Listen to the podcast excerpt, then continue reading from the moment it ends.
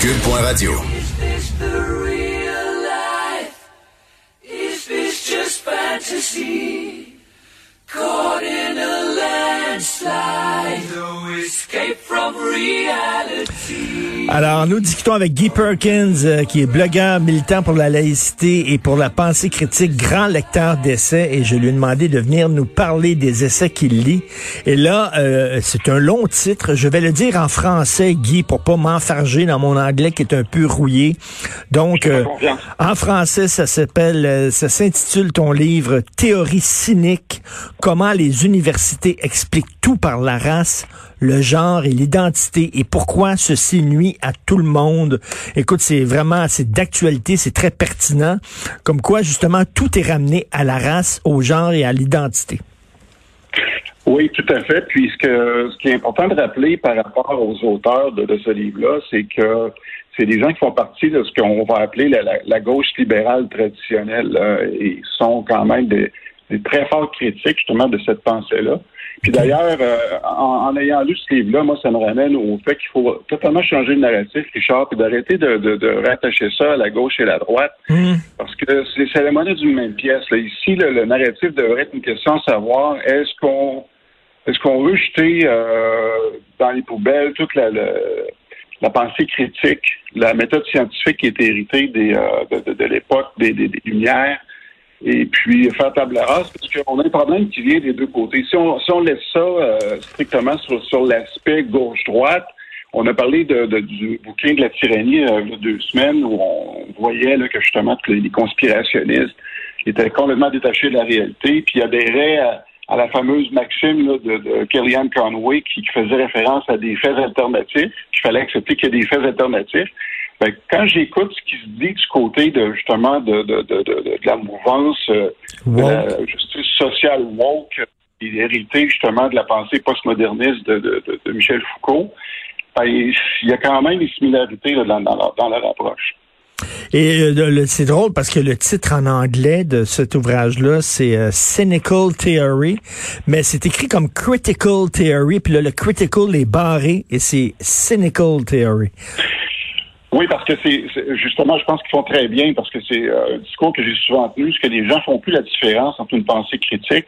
puis On, euh, on va voir souvent avec les gens qui sont être anti-vaccins, ce genre de trucs-là, qui font, qui vont dire, Hey, moi, je suis sceptique, puis j'ai une pensée critique. Mais dans le fond, c'est pas ça. Dans le fond, c'est une pensée cynique, puis euh, c'est exactement ça aussi qu'on voit dans, dans ces, euh, ces théories-là. Et c'est vrai qu'on ramène tout dans les universités, tout à la race. On dirait que l'antiracisme est en train de, de, de, prendre toute la place de la pensée dans les universités. Faut, ben, encore il faut faire attention. Il faut, faut ramener ça strictement à l'aspect justement de, de tout ce qui est rattaché à la science sociale, qui est vraiment, vraiment mise à mal depuis un bon bout de temps. Notre première chronique qu'on avait fait, Richard, je t'avais parlé du livre de Lee McIntyre, qui est un philosophe en sciences, qui parlait là, de, de- de- euh, nouvel, genre de nouvel âge des ténèbres, parce que lui, la critique qu'il fait, c'est que justement, les sciences sociales ont totalement laissé tomber les, les principes de base de méthode scientifique, où les idées, toutes les idées sont bienvenues, mais il faut que toutes les idées aussi soient euh, passées au crible pour être euh, analysées, critiquées euh, Mm. et revues. Ouais, Puis on, on sent que c'est c'est c'est lousse pas mal de ce côté-là. Puis il faut rappeler aussi, Richard, que les, les deux auteurs, Helen Pluckrose et James Lindsay, ont fait partie d'un trio qui, qui incorporait aussi Peter Boghossian, qui ont fait il y a quelques années des, euh, un calculateur calculé. Eux voulaient faire la démon- démonstration justement que dans les sciences sociales, c'était rendu du grand n'importe quoi, puis qu'il y avait un paquet d'affaires qui, qui passaient. Euh, il avait présenté une, une multitude d'études farfelues et absurdes. Il avait fait exprès, là. Euh, puis il avait soumis ça pour revue. Puis dans l'eau, il y, a, il y a quatre de ces études-là qui ont été publiées. Ben, J'adore ça. Moi, j'adore. C'est un canular, donc, de- avec des phrases vides qui veulent rien dire, puis avec des mots-clés qu'on utilise beaucoup dans le mouvement woke. Là. Ils ont mis ça, un genre de salmigondis, là, puis ça a été publié, ça. Je vais, je vais donner un exemple. Euh, ils ont fait un papier où ce que ça disait essentiellement que le pénis est une construction sociale qui favorise le réchauffement climatique. Attends une minute. Ça n'a pas, été- pas été publié.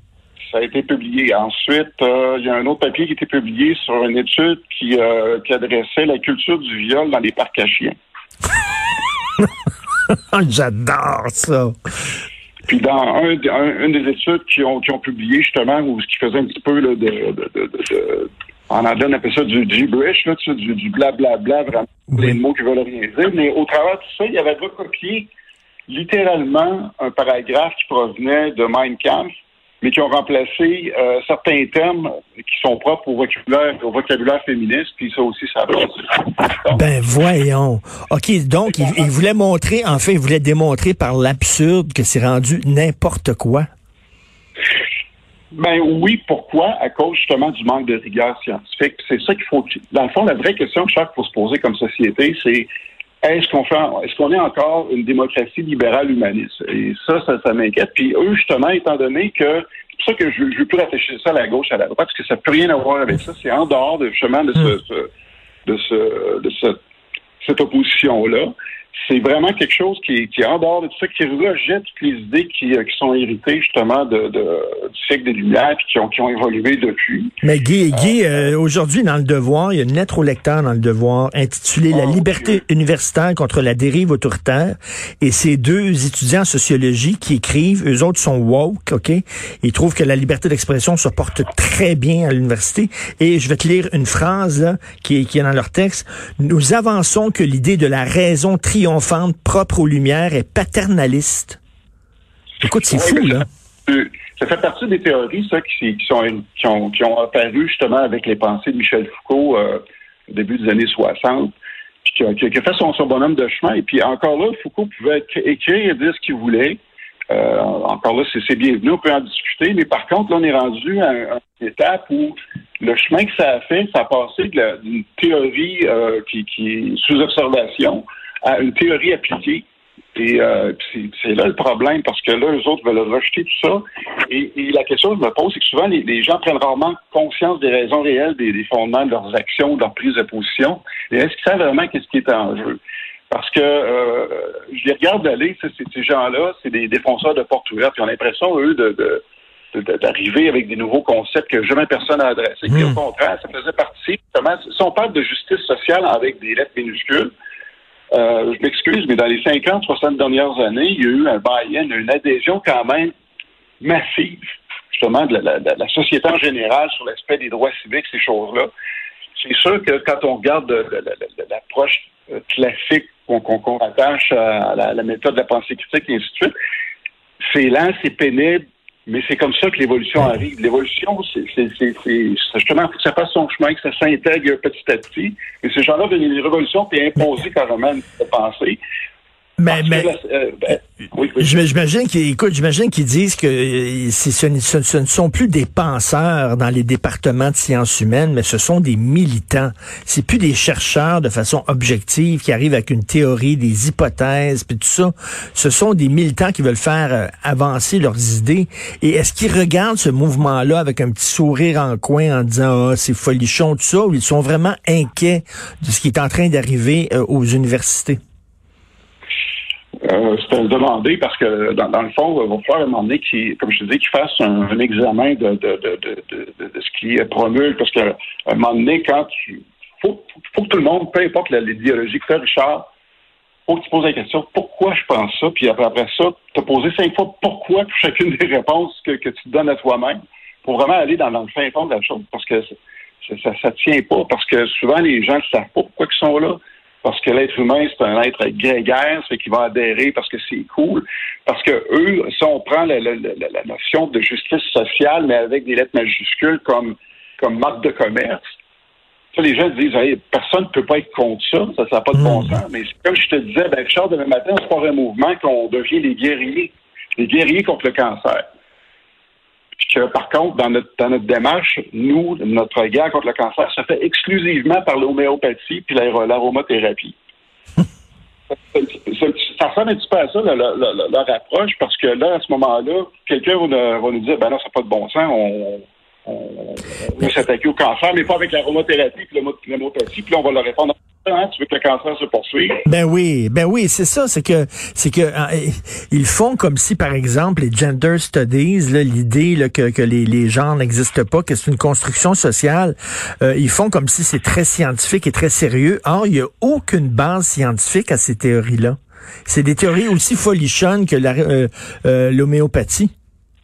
Parce que justement, dans leur approche, étant donné que la science est en guillemets un, produit de l'Occident, donc de l'homme blanc, euh, eux tout marchent en, opposition du dominant et du dominé. Donc, étant donné que tout ça origine du dominant, donc euh, on ne doit pas en prendre compte, puis que la réalité objective n'existe pas, puis que toute interprétation euh, doit être prise en compte, puis que le, ressenti peut être suffisant à justifier une ligne de pensée. Ça n'a juste pas de bon sens.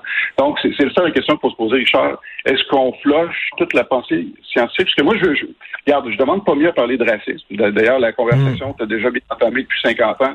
Je veux parler justement d'homophobie. Je veux parler de tous ces sujets-là. Tout le monde était à bord de ce, ce, ce bandwagon-là. Mm. Sauf que ça faut que ça soit euh, adressé de façon factuelle, basée sur des faits et non pas sur des émotions. Et malheureusement, ces théories-là, maintenant, euh, sont en train de gangréner les, départements de sociologie, entre autres, puis euh, alors qu'il n'y a aucun fondement scientifique. Et comme tu dis, l'homme est un être grégaire. Fait que quand tu es jeune, tu dans la vingtaine, tu étudies en sociologie dans une université, c'est très difficile, c'est très difficile d'échapper à ce mouvement de groupe-là, parce que tu veux pas être seul, tu veux faire partie de la gang. Fait que veux, veux pas, t'embarques on peut s'inquiéter de ça, mais Richard, moi, ce qui m'inquiète euh, le plus là-dedans, c'est que pendant le temps que tout le monde débat de ces, euh, ces euh, choses-là, je vais dire ces conneries-là, mais j'essaie de rester quand même assez objectif dans, mon approche. Mais ce qui m'inquiète, c'est que les vrais sujets, justement, si on parle de racisme, d'homophobie, puis tous les sujets auxquels on, doit adresser, ben, sont mis de côté, puis il n'y a, rien qui se passe, là. Parce que eux l'approche est une approche qui est strictement culpabilisatrice puis que l'homme doit l'homme blanc doit apprendre à accepter le fait qu'il est, est, raciste, qu'il est un oppresseur, puis tout ça. Mais admettons que j'adhère à ça, c'est quoi qui se passe après? On fait l'extermination des Blancs, c'est ben la suite que je veux connaître. Là. Non, non, c'est vraiment, c'est vraiment ridicule et on voit que ces idées-là euh, circulent. Tantôt, on en parlait euh, avec Frédéric Bastien, qu'ils circulent même dans les dans les institutions politiques. Là, et, euh, Valérie Plante et son parti là, qui veulent avoir des safe space pour gens racisés seulement à, l'hôtel de ville. C'est comment, c'est assez inquiétant. Donc, tu nous rappelles le titre. Est-ce que c'est traduit en français ce livre-là? Pas encore. J'ai l'impression que ça ne devrait pas trop tarder parce que justement, le sujet est trop important et trop bien abordé. Mais euh, reste que y a quand même certains énoncés qui sont faits euh, dans le livre que je vais reprendre, que je vais publier justement sur, euh, sur mon blog? Euh, mais j'ai l'impression qu'il va être traduit avant longtemps, ce livre-là. C'est trop important. Alors, rappelle-nous le titre en anglais. Tu maîtrises mieux l'anglais que moi. Donc, vas-y. Donc, ça s'appelle Cynical Theories how activist scholarship make everything about race, gender and identity and why it disarms everybody. Super. Merci beaucoup. On va lire ça. Merci, Merci Guy Perkins. Salut, bon week-end. Bon week-end. Bye bye.